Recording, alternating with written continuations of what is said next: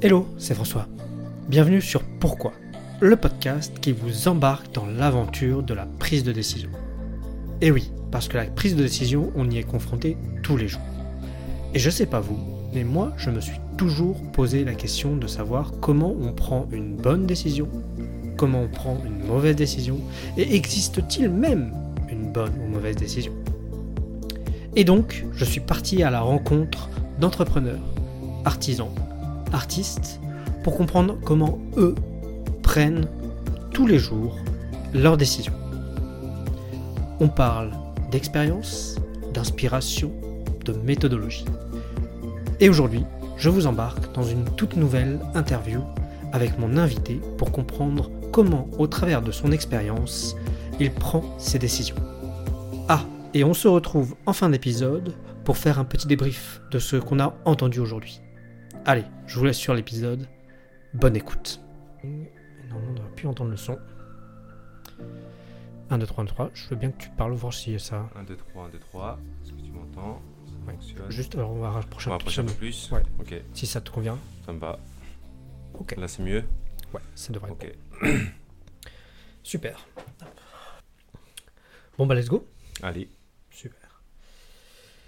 Jacques, Oui. merci de, de m'accueillir dans tes, dans tes bureaux.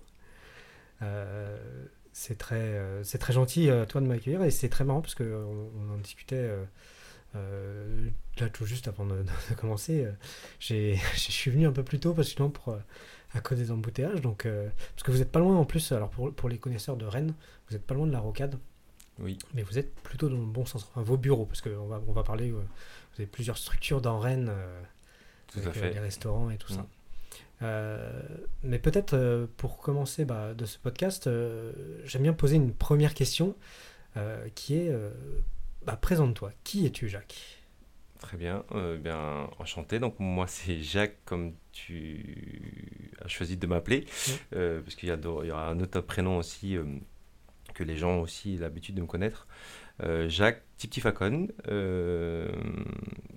d'une famille de quatre frères et sœurs. Donc, j'ai trois grandes sœurs. Je suis le dernier. Euh, mes parents d'origine thaïlandaise et laotienne sont arrivés il y a 38 ans. Donc ça donne mon âge parce que moi je suis arrivé dans le ventre euh, de la maman. J'étais pas sur un siège comme mes trois sœurs dans l'avion. Donc j'étais déjà dans le ventre et, euh, et ma maman a accouché à l'hôpital sud de la Reine, donc pas très loin, il y a 38 ans. Voilà, 38 ans, né à Rennes. Ok. Et, et comment tu te définis un peu dans ta euh, je vais dire, vie professionnelle? Quand, quand on te dit, euh, on te croise dans la rue, euh, on se serre la main, et puis euh, comment tu te définis ouais, d'un point de vue professionnel? Alors, mon point de vue, alors je me dis commerçant, Ok. commerçant. Et dans le regard ou dans ce que je peux entendre de- du point de vue des gens en face de moi, ça peut être aussi appelé des fois entrepreneur. Ok. Parce que tu te considères pas comme entrepreneur? Euh, alors, pas forcément. Alors, je me suis considéré au tout départ, euh, en- dans le premier restaurant, restaurateur. Euh, après, en ouvrir plusieurs commerçants. Mais le type d'entrepreneur, euh, pas tout à fait, parce qu'entrepreneur, alors, euh, j'ai peut-être ma définition qui est pas bonne, mais je vois euh, la grosse entreprise, la grosse structure. euh, euh, des gros bureaux qu'on voit là en bord de rocade là par Ouais. exemple à la Courouse et, et nous on est plutôt sur des des commerces qui sont euh, à différents endroits de la ville. Donc c'est pour ça que le titre de commerçant me va plus qu'entrepreneur. Ok, c'est intéressant parce que effectivement, je, je peux comprendre que euh, quand on en reparlera, hein, de, parce que de- on va beaucoup, je pense, parler de restauration. Euh, en ouvrant un, un restaurant, on se considère comme un restaurateur, mais j'aurais pensé que, que justement le fait de- d'en ouvrir plusieurs et en plus un certain nombre, un nombre assez important, hein, euh, la vision d'entrepreneur aurait Mm. été plus euh, mise en avant, mais ok, je comprends aussi la, la notion de commerçant, donc c'est- Voilà. vachement original, c'est très intéressant. si j'en reviens justement un peu à, à ton, ton background professionnel, euh, c'est très intéressant parce que tu tombes assez vite dans la restauration, si j'ai bien compris. Oui. Euh, tu fais tes études en, enfin, en, France à Rennes, oui. et, mais tu, tu, tombes dans la restauration dès, dès 18 ans en fait. Voilà, très très jeune. mon parcours scolaire assez classique, sur un niveau au début très bon. Mm. après, ça se dégrade avec le collège un petit peu. Mm. je vais jusqu'au bac général. Euh, puis après, j'arrive très tôt parce que euh, les études, les prétentions des études que pouvaient avoir mes parents au départ, euh, pour moi, et, se sont avortées assez rapidement. Donc du coup, j'ai dû sortir du BTS hein, à ce moment-là. Puis un voyage fait et un retour de voyage fait que du coup, je vais un restaurant, enfin, je me mets dans la restauration, pardon, à l'âge de 18 ans d'abord dans la famille, euh, puis euh, en revenant à Rennes à travailler dans un restaurant japonais. Et, euh, je me lance dans, mon autre projet de restauration à l'âge de 19 ans, 20 ans. Et, qu'est-ce qui t'a qu'est-ce qui t'a amené à parce qu'il y a quand même un, chemin entre travailler dans de la restauration, qui je crois était plutôt le cas lors justement du voyage que tu évoques, qui était aux États-Unis, sauf faire mm part, où tu as travaillé dans la restauration, tu as pu apprendre le management, c'était mm sur ce que j'ai trouvé, mais il y a, y, a, y a, pour moi un pas entre euh, travailler dans la restauration et ouvrir son restaurant. Euh, qu'est-ce qui t'a, toi, amené à, à, franchir ce pas?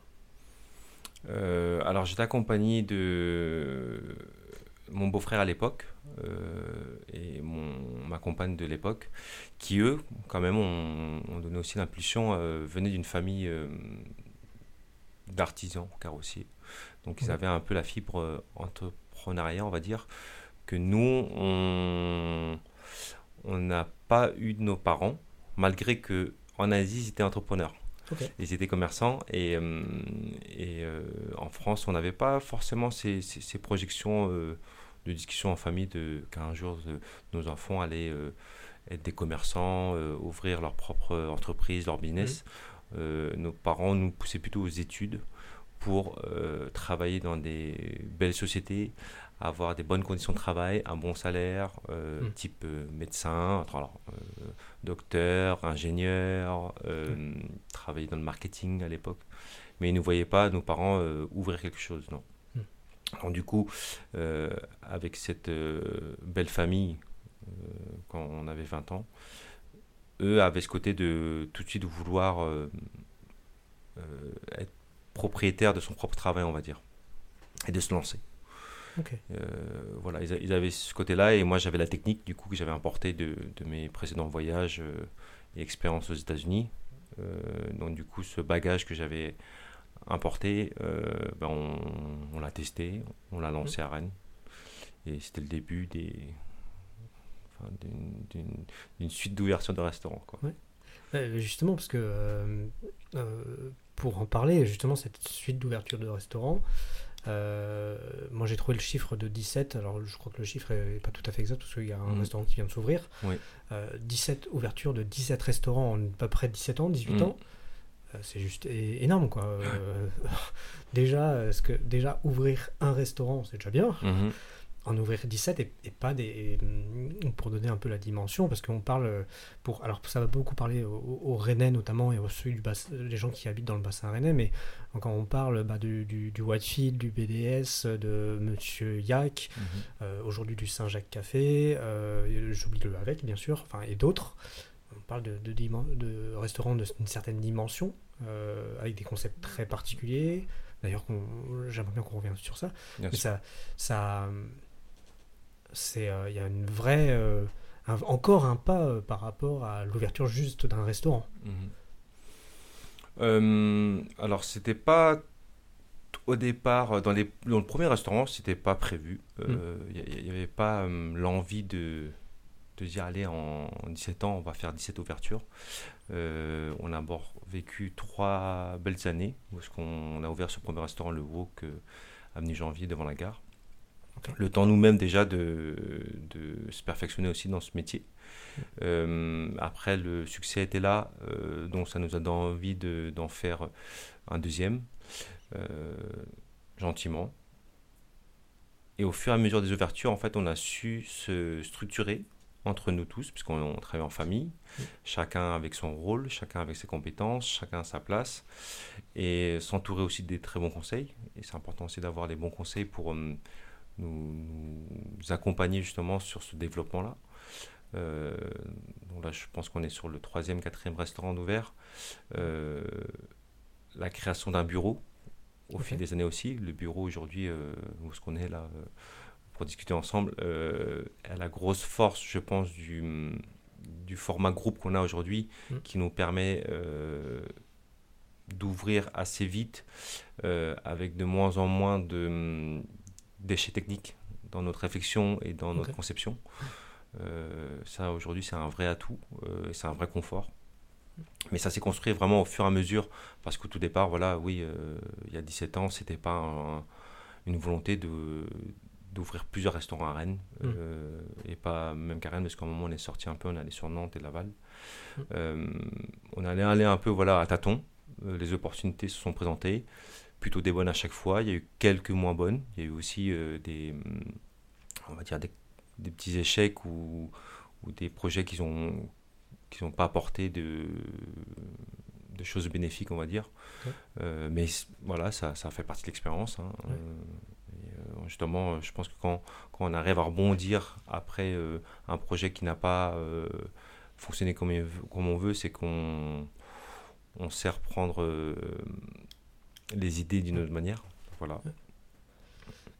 Et, ce qui est en plus, les, les, les, ouvertures successives se sont faites sur des concepts, alors même si je pense qu'il doit y avoir une ligne directrice entre chaque, sur des concepts quand mm. même totalement différents, parce que quand on prend un restaurant comme le Wok ou euh, Monsieur Yak ou euh, mm. le, euh, le, le, BDS ou le Whitefield ou encore avec, il y a des concepts et des identités quand même très fortes. Tout à fait. Et mm. c'était un souhait depuis, dès le début ou ça, ça, a eu lors de l'évolution également? Bah C'est ça, c'est vraiment une évolution, comme tu viens de le dire. C'est qu'au départ, oui, donc comment ça fonctionnait C'est que dans le passé, donc j'ai une expérience de restauration type wok aux États-Unis, et de ce passé-là, on a construit du présent. Et euh, après, on voulait vraiment plutôt aller sur euh, de l'ouverture type chaîne ou franchise. Donc avec ce qu'on a appris dans le passé, on voulait construire du présent. Euh, et à un moment, on a, ça fonctionnait pas, ou ça devenait compliqué en fait, ça devenait contraignant de toujours imposer le concept dans un quartier ou dans une ville qui n'était peut-être pas prêt à recevoir ce type de restauration. Et là, on a fonctionné d'une autre manière, parce qu'on s'est dit plutôt, euh, on va faire maintenant selon euh, l'emplacement, selon euh, le voisinage, le quartier, le type de quartier, le type de concurrent qu'on avait, pour pas se marcher un petit peu sur les mêmes offres. Donc euh, là, ça a vraiment changé, donc ça a vraiment évolué. Hmm. On est parti vraiment de, allez, on a un concept fort et on l'impose et on le développe et on, on l'arrose un peu euh, partout. Bon, on n'a pas arrosé beaucoup, on en a fait que, hmm. qu'on a fait un, deux, trois. Euh, mais ça nous a suffi pour dire ça, ça fonctionne pas comme on voudrait. Donc du coup, on est parti plutôt, voilà, il y a des locaux qui sont proposés, on les visite. dans le quartier, qu'est-ce qu'il y a, qu'est-ce qui manque et c'est plutôt comme ça qu'on a travaillé. C'est voilà, il manque ça, donc on crée. Ok. C'est très intéressant parce que, euh, en fait, euh, la réflexion que vous avez eue, que je, peux, je vais traduire un peu en termes de, alors d'entreprise en termes classiques. Euh, en fait, vous aviez, au lieu de, de venir et d'imposer votre solution, vous avez étudié le besoin et essayé de répondre à un besoin en vous différenciant. Et c'est une, approche que, alors je ne connais pas, je ne vais pas me dire connaisseur du, monde de la restauration parce que c'est pas le cas, mm mais c'est ça me semble une approche quand même euh, originale. Parce mm. qu'on a plutôt l'habitude de voir des, des grandes chaînes, euh, des franchisés, mm-hmm. venir s'imposer, se dire oh, on va se mettre à tel endroit parce qu'il n'y a pas, pas, de concurrents ou des choses comme ça, mm. ils s'imposent.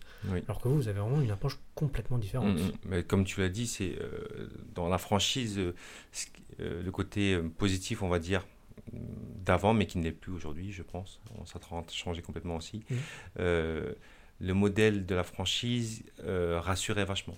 Rassurait euh, les banques qui finançaient, euh, rassurait, rassurait, les bailleurs ou les acteurs du territoire qui accueillaient la franchise, parce qu'on disait voilà, ça fonctionne ailleurs, donc ça va fonctionner ici. C'était plutôt le modèle qui était en vogue il y a 17 ans. Et le consommateur aussi, ça le rassurait vachement le consommateur. Voilà, c'est la même chose, j'ai déjà goûté, je suis parti en voyage là-bas, j'ai vu, où ma famille connaît, c'est cool qu'on y va quoi. Et je pense qu'aujourd'hui, ça s'est un peu inversé. Mais à l'époque, oui, c'était très original. Les banques nous appréciaient pas trop quand on présentait nos projets. Euh, parce que créer à chaque fois dans des locaux bas d'immeubles ou dans des quartiers euh, où il n'y avait pas du tout de restaurant, où ça pouvait être un magasin euh, avant nous, ou un local vide, une création, c'est très risqué aux yeux des bailleurs, aux yeux des banquiers à l'époque, toujours quand même cette année aussi en ce moment. Mais oui, on est, on est à l'opposé de la, du côté rassurant d'une enseigne qui fonctionne et qui a déjà fait ses preuves. Et, alors peut-être pas sur les premiers, mais vous avez aussi assez vite des dérivé, euh, basculé sur aussi des restaurants dans des zones aussi de beaucoup d'entreprises, ou dans des zones un peu moins euh, centre-ville, je veux dire. Mm. Ce qui a fait que bah, c'est aussi une approche euh, assez enfin, nouvelle surtout pour les concepts que vous avez importés quoi. Mm. Bah, complément, c'est toujours ça. Nous, c'est de s'adapter en fait. On a, mm. on a adapté. Voilà, euh, je pense que tu parles vraiment de ce euh, virage qu'on a fait et euh, le comportement qu'on a dû avoir, mais sans trop le. Alors maintenant, avec le recul, on le dit, mais sans trop le penser à l'époque. Oui, c'est de s'adapter en fait. On s'adapte maintenant ben, au au, grandissement de la ville de Rennes qui, qui s'est étendue. Donc euh, on est parti chercher aussi euh, des opportunités, pas que en centre-ville, euh, pour aller répondre aussi à des personnes qui mm, se projetaient d'aller vivre autour des rocades. Donc c'est pour ça qu'on est arrivé un peu ici. Donc voilà, s'adapter bah, à l'évolution de la ville, quoi. L'évolution du, du, client, de ce qu'il a envie, à quel endroit. Ok. Et, justement, euh, alors même si euh, je sais qu'aujourd'hui vous avez aussi évolué dans l'activité, vous avez aussi une activité consulting, donc sans dévoiler le, tout le savoir-faire de l'aspect consulting, donc on, on, pareil, je voudrais échanger quelques mots là-dessus, c'est euh, comment, avec 17 ouvertures, plus que l'habitude d'ouvrir un restaurant, comment on ouvre un restaurant? En fait, Quels sont un peu les, le, savoir-faire à avoir quoi? Mm-hmm. Point de départ maintenant, euh, alors il faut avoir la motivation, hein, l'envie de ce métier-là qui, euh, qui, a, qui a un beau métier. Vraiment, je pense qu'il y a un beau métier parce que c'est un métier qui est très très complet, euh, qui est très abordable, qui a du contact humain, qui a de la technique. enfin, c'est un beau métier, donc il faut déjà avoir envie de le faire. ensuite, on va passer à quoi? On va passer à hum, trouver le local. Euh, l'adresse du projet, elle est importante quand même. Ok. Voilà. Donc ça, c'est les premiers points de démarrage. Euh, pour nous, il y a un an d'études, vraiment. Ah sur le concept. Ouais. Et ça, c'est quelque chose qui, bah, qui se construit. Alors pour le tout premier, euh, l'étude du premier wok, moi, s'est faite euh, pendant que je travaillais dans ce restaurant japonais. Euh, donc pendant que je travaillais, dans les coupures entre le service du midi et le soir, ben, on travaillait sur des projets, on regardait les annonces, on visitait des locaux, on travaillait sur la carte, on imaginait des cartes, on testait des recettes. Donc c'est à côté du travail, quoi. Donc j'avais mmh, un, un, contrat de travail, mais dans mes temps creux, bah, c'est là qu'on travaillait le projet. Ça a pris un an. Euh, temps de peaufiner un peu les idées, euh, plein de choses. Le nom, trouver le nom, c'est important aussi. Donc il y a vraiment un an de, d'études de projet. Euh, après, quand les, le local est acté, on va dire, donc on est sur un projet de bail, signature, on s'engage. là, il va y avoir la phase travaux mmh. qui va prendre entre 6 et 12 mois. Selon aussi la taille du, du restaurant, mais euh, parfois, si, c'est des rénovations, on peut tomber sur des surprises, voilà, ça peut prendre aussi un peu de temps. Trouver le financement aussi, ça fait partie aussi de, de ce moment de 6 à 12 mois. Et puis après vient le jour euh, de l'ouverture. Parce que normalement, euh, on n'a plus beaucoup d'énergie parce que tout a été dépensé et depuis au moins une année, même voire deux, parce qu'on compte vraiment deux années quoi, avant l'ouverture. Ça, c'est sur des, des périodes, on dire, classiques. Et après, le lancement. Lancement, euh, parce qu'on, cette phase-là, pour nous, elle, fait à peu près trois mois en moyenne. Donc, quand c'est très très bien, je vais prendre par exemple la dernière ouverture du Saint-Jacques Café à la Courouse. la phase ouverture, elle, s'est validée en un mois. Donc en un mois, notre équipe de bureau a pu sortir de l'opérationnel, retourner au bureau et prendre des tâches de bureau. Mais pendant un mois, en fait, pendant l'ouverture, tout le monde, tous les efforts sont déployés sur place. Et euh, au bout d'un mois, ça s'est stabilisé assez vite. Donc c'est plutôt bien.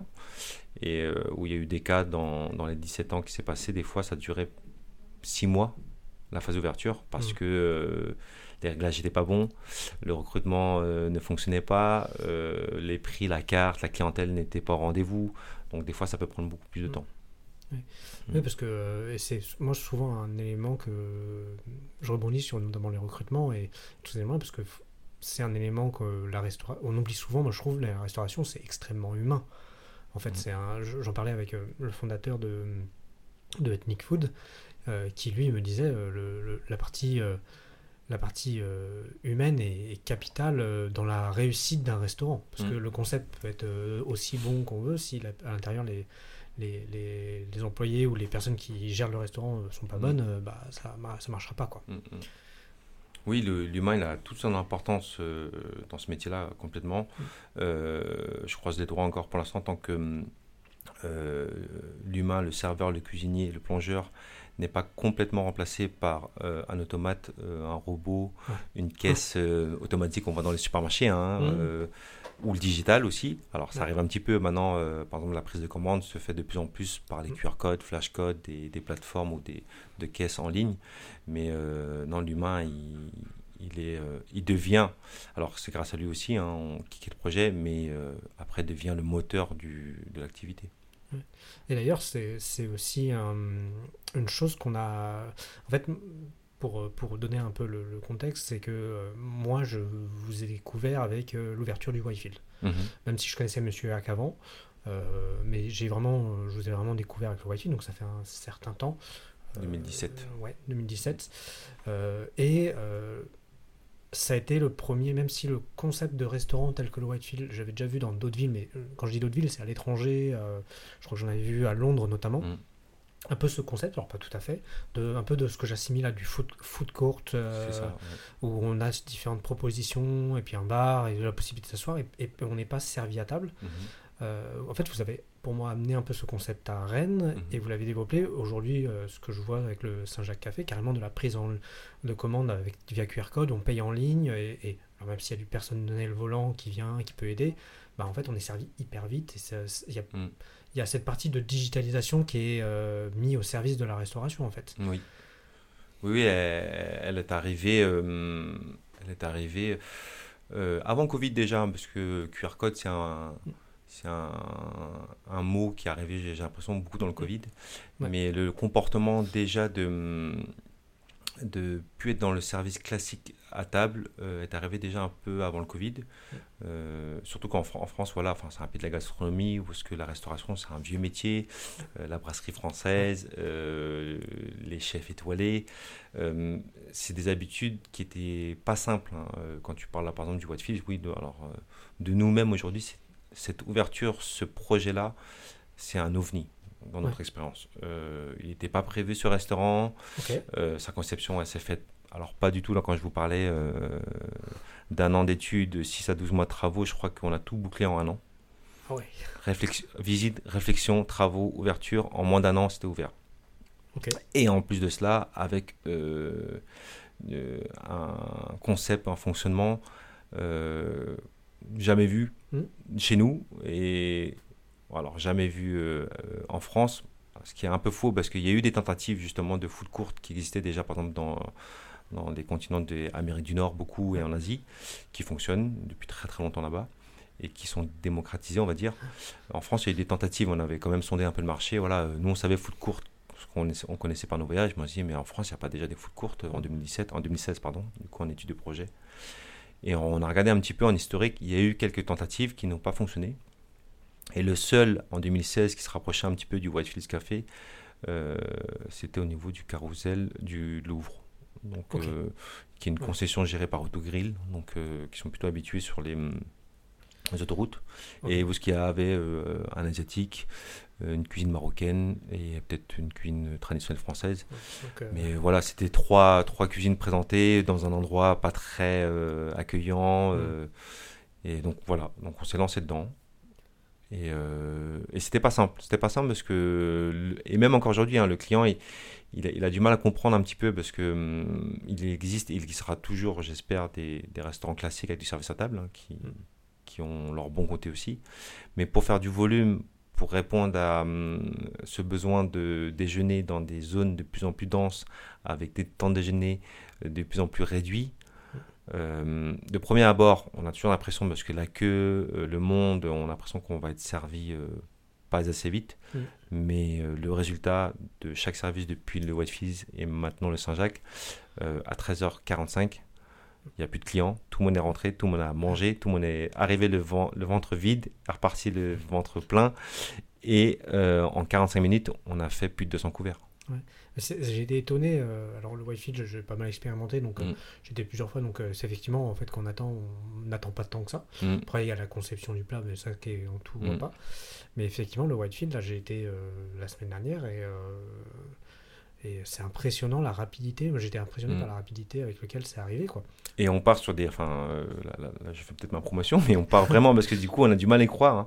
mais on part sur la, quasi-totalité euh, des plats en fait maison et surtout mm. de cru à cuit. Mm. Euh, on n'a pas de précussion, enfin le pataille parce que c'est un peu l'origine un peu de, de l'histoire du groupe avec son premier restaurant, le Wok. Euh, le pâté, ce sont des nouilles fraîches, euh, de la viande fraîche, euh, des légumes frais, pas cuits, tout ça, rien n'est cuit en avance. Et le pâté, déjà à Chicago, quand on le cuisinait, on formait des nouveaux cuisinés, il fallait pas dépasser 4 minutes. Et voilà, l'ustensile, la cuisson fait. Mm. Et là, aujourd'hui, tous nos plats sur le Saint-Jacques Café, voilà, on, a un objectif pour ceux qui, ont, qui auront la chance ou d'être la petite souris d'aller voir comment ça fonctionne en cuisine, euh, sur les écrans maintenant euh, de production, euh, voilà, il y a un objectif de 5 minutes pour les plats. Et on parle même pour un burger. Quoi. Le pain il est frais, il arrive frais quasi tous les matins par le producteur de, de Bunch. Là. Nos steaks sont frais, le, enfin, le fromage, voilà, et ça part un vrai objectif d'aller très vite. Mm, mm. Il y a, eu, parce qu'il y a quand même une, un impératif. Alors, sur ces restaurants-là, c'est peut-être pas pareil partout, notamment sur d'autres euh, structures, mais de, de, répondre très vite à un besoin. Ce que tu disais, euh, euh, certains de ces restaurants sont dans des zones industrielles ou dans des zones de bureaux où, bah, en fait, tu sais qu'entre midi et 13h45, il va y avoir 200, 300 personnes qui vont débarquer, mm-hmm. affamées, mm-hmm. qui n'ont pas envie d'attendre parce qu'ils ouais. doivent retourner au bureau, ils ont des réunions, des machins du Donc, il faut gérer un, un, un arrivage de personnes assez fou, quoi. Oui, c'est pour ça que, enfin, en 2017 et là encore euh, en 2023 pour le Saint-Jacques Café, mm. quand on nous propose ces locaux, parce qu'on dit voilà, il y a une forte demande parce qu'il y a beaucoup de bureaux, tout le monde a faim, mm. et ils n'ont qu'une heure pour manger.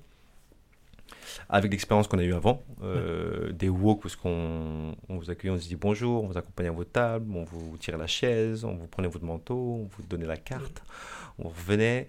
C'est impossible euh, techniquement de servir tous les clients hmm.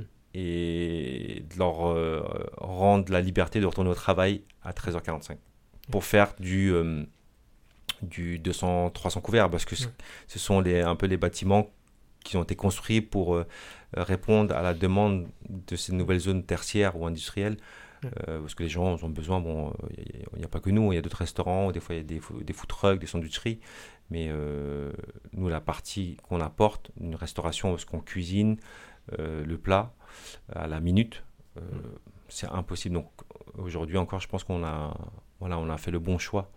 de ne pas se laisser aller parce que des fois on a cette critique de clients voilà c'est un peu le côté négatif de ces établissements c'est que ben, il faut se lever que faut payer avant de manger on comprend pas mais le résultat est qu'aujourd'hui bon, on satisfait quand même ce besoin qui est de déjeuner rapidement le midi. Et je, reviens sur un élément que tu, disais un peu plus tôt, euh, que tu travaillais en, famille notamment. Mhm.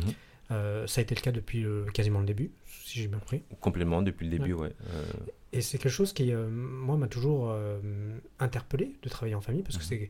c'est, c'est, par exemple, moi, quelque chose que très personnellement, je, je, me refuse de faire, parce que je considère que c'est ma, ma conception, moi, mhm. c'est famille et travail sont deux choses bien séparées. Comment, comment on travaille en famille? Parce qu'il il y a les moments de travail, il y a les moments de famille. Alors oui, il faut, Moi, je suis déjà très cartésien, donc il faut savoir faire euh, bien la part des choses.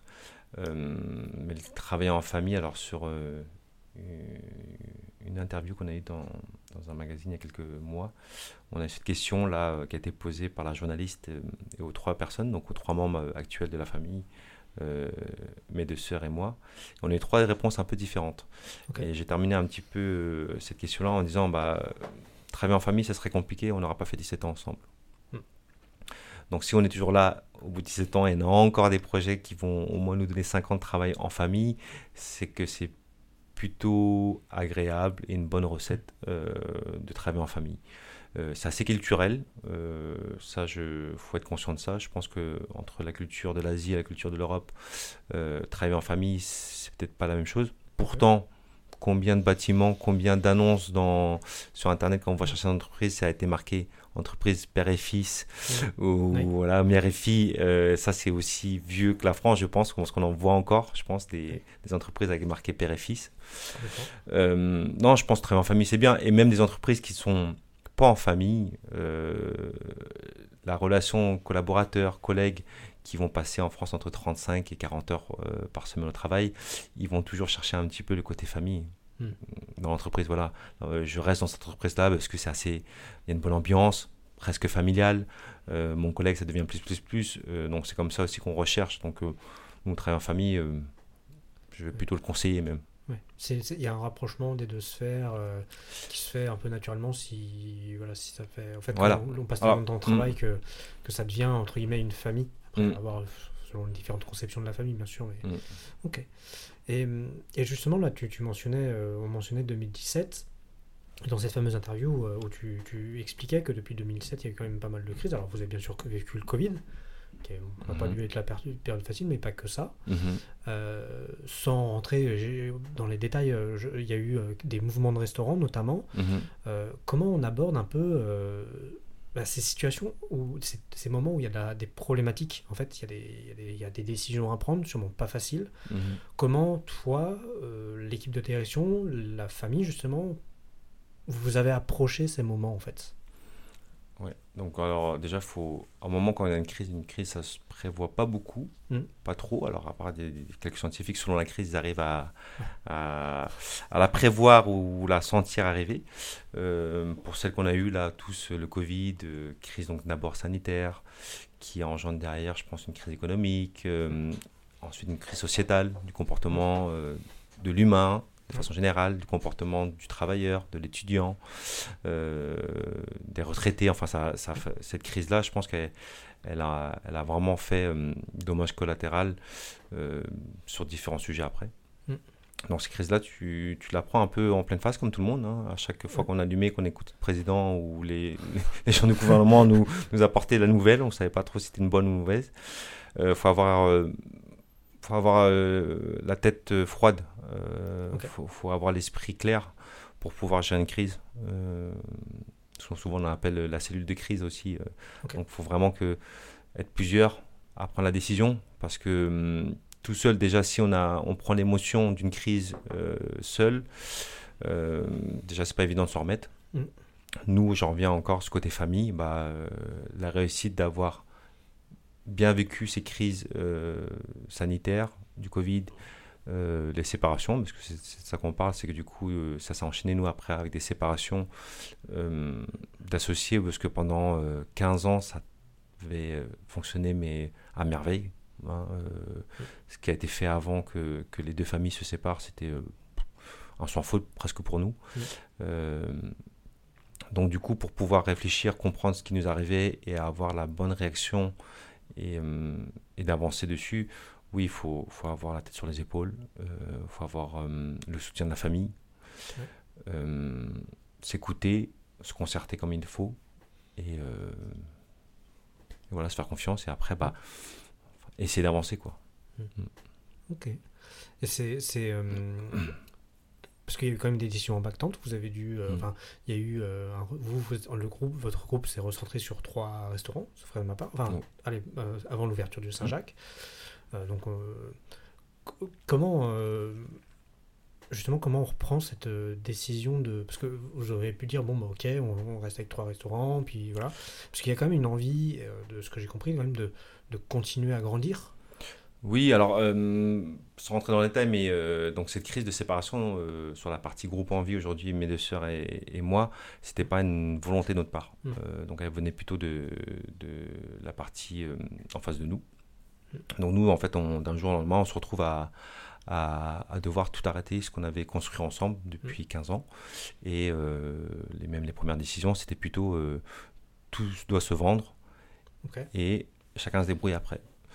Euh, donc nous, c'était pas dans nos plans. Enfin moi, dans ma tête, c'était pas dans mes plans. Euh, je me retrouve un peu du jour au lendemain à de dire bah ok, euh, ce mois-ci, j'ai, il y en avait combien? Je crois qu'il y avait 7 restaurants. On a 7 restaurants et dans un mois, j'ai plus de travail. Dur. Dur. Euh, Mentalement, c'était un peu dur. Ça, c'est le côté de plan professionnel. Après, il y avait le plan parce que forcément, du coup, c'était des, des personnes avec qui on qu'on a construit aussi pas que le travail et surtout une famille. Mm. Euh, donc, du coup, il y avait le plan euh, privé, perso qui, qui avait pris aussi euh, son gros Mm. coup.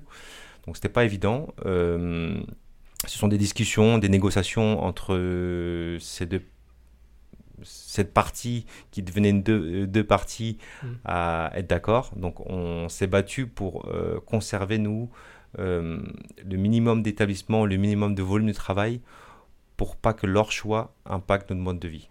Mm. Voilà. Donc euh, ça a été euh, pas mal de discussions, pas mal d'efforts des deux côtés. Et, euh, et c'est pour ça qu'on est arrivé de, voilà, à conserver trois établissements. Donc là, c'était hum, c'était pas une histoire d'en- enfin c'était un non choix un petit peu quand même voilà Et il y y a- il y a cette volonté de, de continuer, euh, de grandir et de. bah, avec, avec le Saint-Jacques qui est une nouvelle ouverture. Oui. Et, et, euh, alors on, on s'appelle le groupe Envie euh, parce qu'on a toujours euh, enfin je trouvais que ce mot là on trouvait que ce mot là voilà nous correspondait parce qu'on on a toujours eu envie d'ouvrir de se développer. Euh, là c'était dans le besoin on va dire. Là les ouvertures Ouais. franchement de Saint-Jacques Café c'était euh, et les prochaines qui arrivent sont des ouvertures dans le besoin plus que l'envie. L'envie reste là. Mais en première ligne, c'est les besoins parce que euh, on a gardé à peu près, ben, on a gardé euh, 90% de l'équipe d'avant, Mm. donc euh, de bureau, et euh, nous on ne se voyait pas aujourd'hui euh, leur demander de partir ou les licencier, hein. et ils ont voulu rester avec nous, on a voulu les conserver. Donc aujourd'hui, ce sont des ouvertures là qu'on a fait Saint-Jacques et les deux prochaines pour récupérer un petit peu la vitesse de croisière qu'on avait avant Covid et avant séparation. D'accord. Et en plus, euh, si j'ai bien compris, euh, vous avez aussi activé, activé une- vous êtes euh, développé une activité de, con- de consulting également. Parce que c'est vrai qu'avec euh, 17 restaurants, vous avez, vous avez bah, pas mal d'expérience. Mm. Donc du coup, vous avez vous accompagnez aussi d'autres restaurateurs à se développer, c'est ça? Complètement. Parce qu'on a pris cette décision aussi, mais alors qui était même, même avant le Covid, la séparation, on avait pris une décision de, du format à atteindre du groupe Envie euh, pour avoir suffisamment de travail et suffisamment de temps aussi pour vivre. Et on ne Mhm. voulait pas aussi euh, voilà, continuer à ouvrir éternellement, parce qu'on n'est pas éternel, euh, un restaurant par an. Euh, voilà, on, on s'était dit, voilà, ça, ça sera notre taille. Euh, bon, C'était à peu près 200 en effectif salarié en CDI euh, avec 7 ou 9 restaurants. Avec ça, c'est un volume qui correspondra euh, aux co-dirigeants, euh, au cadre des bureaux et après aux relations qu'on a avec le terrain, des équipes et du, de nos clients aussi. Mhm. Et plus s'étendre aussi à l'extérieur de Rennes. Donc c'était des contraintes qu'on s'était mis. Pas plus gros que ça et pas plus loin que ça pour pouvoir euh, vivre correctement notre travail. Euh, malgré ça, du coup, bah, on s'est dit, bah, après, c'est un peu bête, c'est que notre envie de, de développement, euh, de créer des projets, même si on se contraint à la taille et à l'emplacement, elle sera toujours là. Donc, on a envie de dire, là, accompagner des gens. Donc, euh, on, on a initié ça gentiment, euh, sans site internet au départ. Donc, là, on a un site internet qui a à peine un an, parce qu'on en parle un peu plus, parce qu'on met des informations et euh, des échanges de contacts Mm. pour euh, des gens peut-être dans le besoin, qui sont des restaurateurs ou des non-restaurateurs. Là, en ce moment, on a un, un vrai sujet qu'on a entamé depuis un an presque. ce sont des non-restaurateurs. et là, du coup, bah oui, c'est de partager. Aujourd'hui, c'est de transmettre. Quand on a atteint un peu l'objectif de travail qu'on voulait tous, bah maintenant, l'envie, c'est de transmettre à d'autres personnes. Quoi. Ok. C'est très intéressant cette histoire de cette pas alternative de cette euh, transition, je veux dire, euh, même si c'est pas, pas de vous garder votre activité, donc le mot transition ne, mm. s'y prête pas vraiment, mais cette, cette euh, transformation, cet ajout de compétences, plutôt comme ça, mm-hmm. où il y a vraiment, bah, c'est un peu l'impression que j'ai euh, depuis notre échange, c'est que euh, on aurait pu croire que vous vouliez rester, euh, rester sur un restaurant, puis en fait vous avez créé plusieurs, mhm. puis en fait on aurait pu croire que vous voulez rester dans, la, dans le domaine de la restauration, dans le sens ouverture de restaurant, et en fait vous partez sur le consulting. Mhm.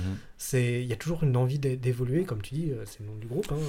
Oui, évoluer. Alors, s'adapter, j'en reviens. Alors, du coup, j'en parlais, tu parlais de crise tout à l'heure. Alors, mon, mon leitmotiv, c'est le philosophe Charles Darwin. Je Je la connais pas par cœur, parce qu'il faut bien le dire, mais euh, elle est dans ma tête. Donc ce n'est pas le plus fort de l'espèce qui survit, ni le plus intelligent, mm. c'est celui qui sait le mieux s'adapter au changement. Et euh, c'est un peu, voilà, euh, quand je dois prendre des décisions, parce que je pense que c'est un peu le thème mm. des podcasts, c'est toujours, voilà, m'adapter. on n'est pas les plus forts, parce que mm. financièrement, il y a des groupes plus importants que les nôtres. On n'est pas les plus intelligents parce qu'on n'a pas les meilleurs techniciens. alors, pourtant, j'ai vraiment l'impression, moi, au quotidien, qu'ils sont les meilleurs qu'on a chez nous. Ils vont être contents d'entendre ça. Mais euh, voilà, il y, a il y a toujours plus fort ou plus faible que nous. Euh, et là, ce qu'il dit euh, Charles Darwin, ouais, c'est vraiment c'est, celui qui est capable de s'adapter, en fait. C'est lui qui va survivre à, tous ces changements, ces évolutions de la vie, ces crises. Euh, des générations. Enfin, moi, j'ai connu le franc, j'ai connu l'avant Internet. On est passé à l'euro. Euh, l'avant Internet, c'est déjà gros. Enfin, ça, euh, Internet Explorer, le logo E là que tu cliques sur ton Microsoft, c'est énorme. Apple. ça, ça c'est enfin, des choses qui font partie du quotidien, mais je trouve que dans le comportement humain, ça change beaucoup. Quoi. Et les réseaux sociaux, pareil. En termes de marketing, avant les réseaux sociaux, ben, ça n'a rien à voir. Hmm. C'est la même chose. Il y a des nouveaux mondes, même s'il y, a des choses qui se, qui se retrouvent, mais il y a eu des. C'est vrai qu'en 20, 30 ans, parce que du coup on a à peu près le hmm. même âge, euh, il y a eu tellement de changements qui sont hmm. assez. Euh, on se dit parfois ça va à une vitesse. Non, non, il faut, faut, arriver à suivre. Hein, alors que, donc ça sollicite beaucoup le mental, euh, plus qu'avant, parce qu'on a vraiment tous l'impression les jours passent de plus en plus vite, les années de plus en plus vite. Mhm. Alors avant, j'avais l'impression que c'était plus les anciens qui disaient ça. Euh, mon, aîné, moi, il a 15 ans et il sait le dire aussi. Donc euh, je trouve que maintenant, c'est tout le monde qui a l'impression que ça va de plus en plus vite. Mhm. Euh, pourtant, une journée, ça reste 24 heures. une semaine, c'est 7 jours. Ah Donc, mais on a vraiment cette impression que ça va de plus en plus vite. voilà, Internet, 3G, 4G, 5G, les réseaux sociaux. On n'a plus la même vie, mais alors, je pense que notre cerveau, oui, il, absorbe beaucoup plus d'informations, mm. euh, de communication en plus différentes, euh, de manière différente, parce qu'avant, on n'avait que la voix, le téléphone et la lecture. Mm. Maintenant, c'est un peu, c'est tout, c'est des images. Des fois, c'est une communication que, même sur l'inconscient, en fait, on n'a même pas choisi, mais on, a des informations qui rentrent dans nos têtes. Donc, ça sollicite vachement le, le cerveau, je trouve. Donc, euh, on se fatigue un peu plus vite. C'est peut-être aussi le, cas. Même si on s'habitue à faire un peu le tri, euh, aujourd'hui on n'est pas euh, adapté encore à, la masse d'informations mm. qu'on reçoit euh, tous les jours. Justement, tu, parlais un peu de, prise de décision. je vais revenir un peu sur la, dernière partie du podcast qui est vous aujourd'hui, le groupe Envie, comment toi, l'équipe de direction, comment vous prenez une décision je veux dire, impactante? c'est pas, par exemple, bah, je vais prendre un exemple demain, tu, as évoqué que vous aviez des ouvertures euh, à venir. Euh, comment vous prenez la décision de dire ok, on, ouvre un restaurant, on, fait un go, no go quoi? Alors sur un restaurant, comment on fait un no, no go. Euh, Sur les derniers, on va être très vigilant sur le budget, les dépenses oui, c'est quelque chose de très important sur le démarrage du projet, euh, parce que des locaux disponibles dans toutes les villes de la France, il y en a partout, euh, toutes les semaines, de nouveau ou de à reprendre.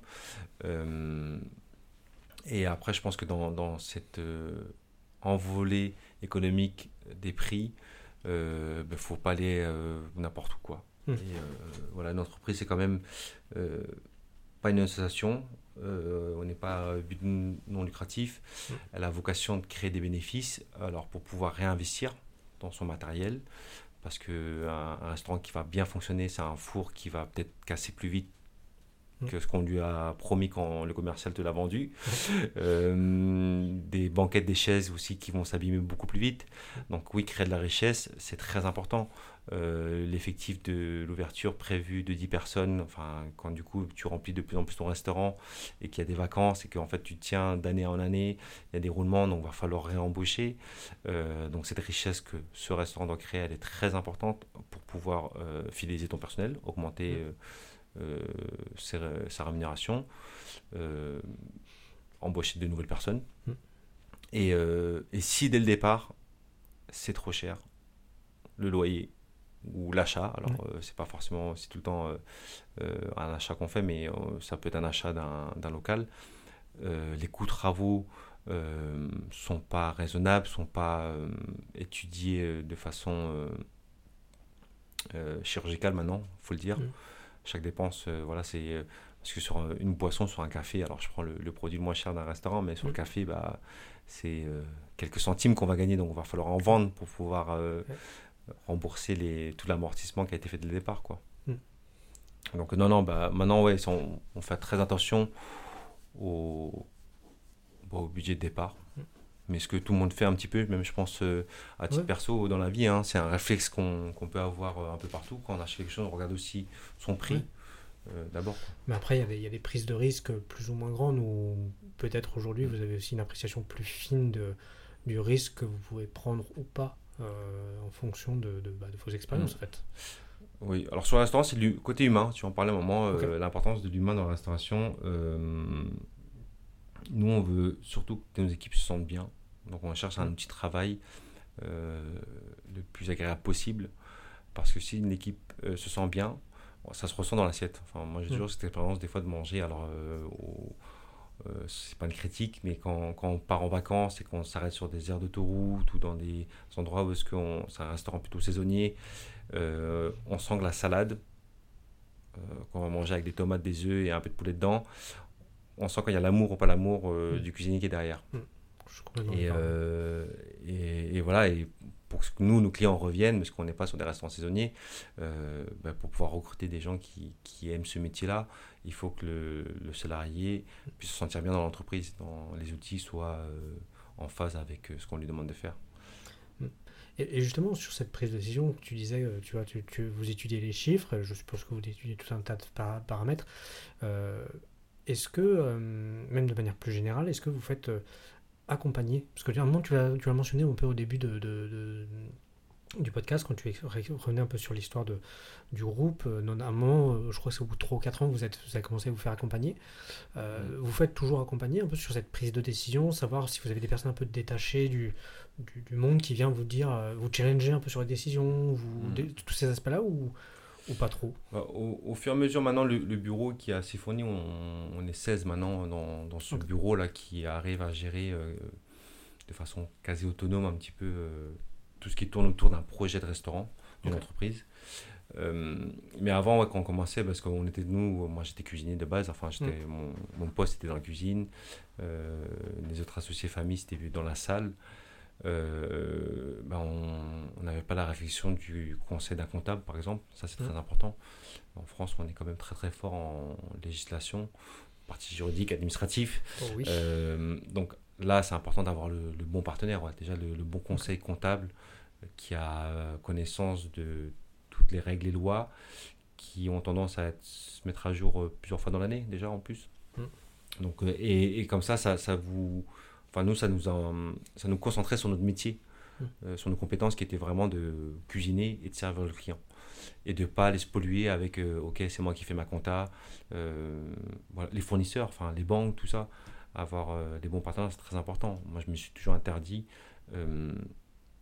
d'aller faire les courses pour mon restaurant. Enfin, déjà, à Ok. titre perso, je pense que c'est il y a très peu de personnes. Enfin, J'aimerais bien trouver la personne qui, qui, qui met ça comme euh, hobby ou passion d'aller faire les courses au supermarché. Mm. Euh, Ah. un caddie ou un panier, la mettre dans la voiture et les ranger dans son appartement, dans sa maison. Donc, je veux dire, pour un restaurateur, je vois pas le plaisir non plus, quoi. Mm. Et vaut mieux être dans son restaurant à créer, euh, être avec ses clients ou ses équipes, que être dans un gros supermarché, pousser son caddie, euh, charger son camion et décharger après. Quoi. C'est sûr.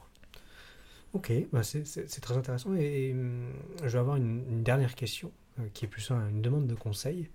Si euh, toi, tu devais donner un conseil, au vu de ton expérience, au vu de, de un peu la structure que vous avez, un conseil sur la, la prise de décision, justement, à- auprès de l'audience, qu'est-ce que, qu'est-ce que tu pourrais leur conseiller?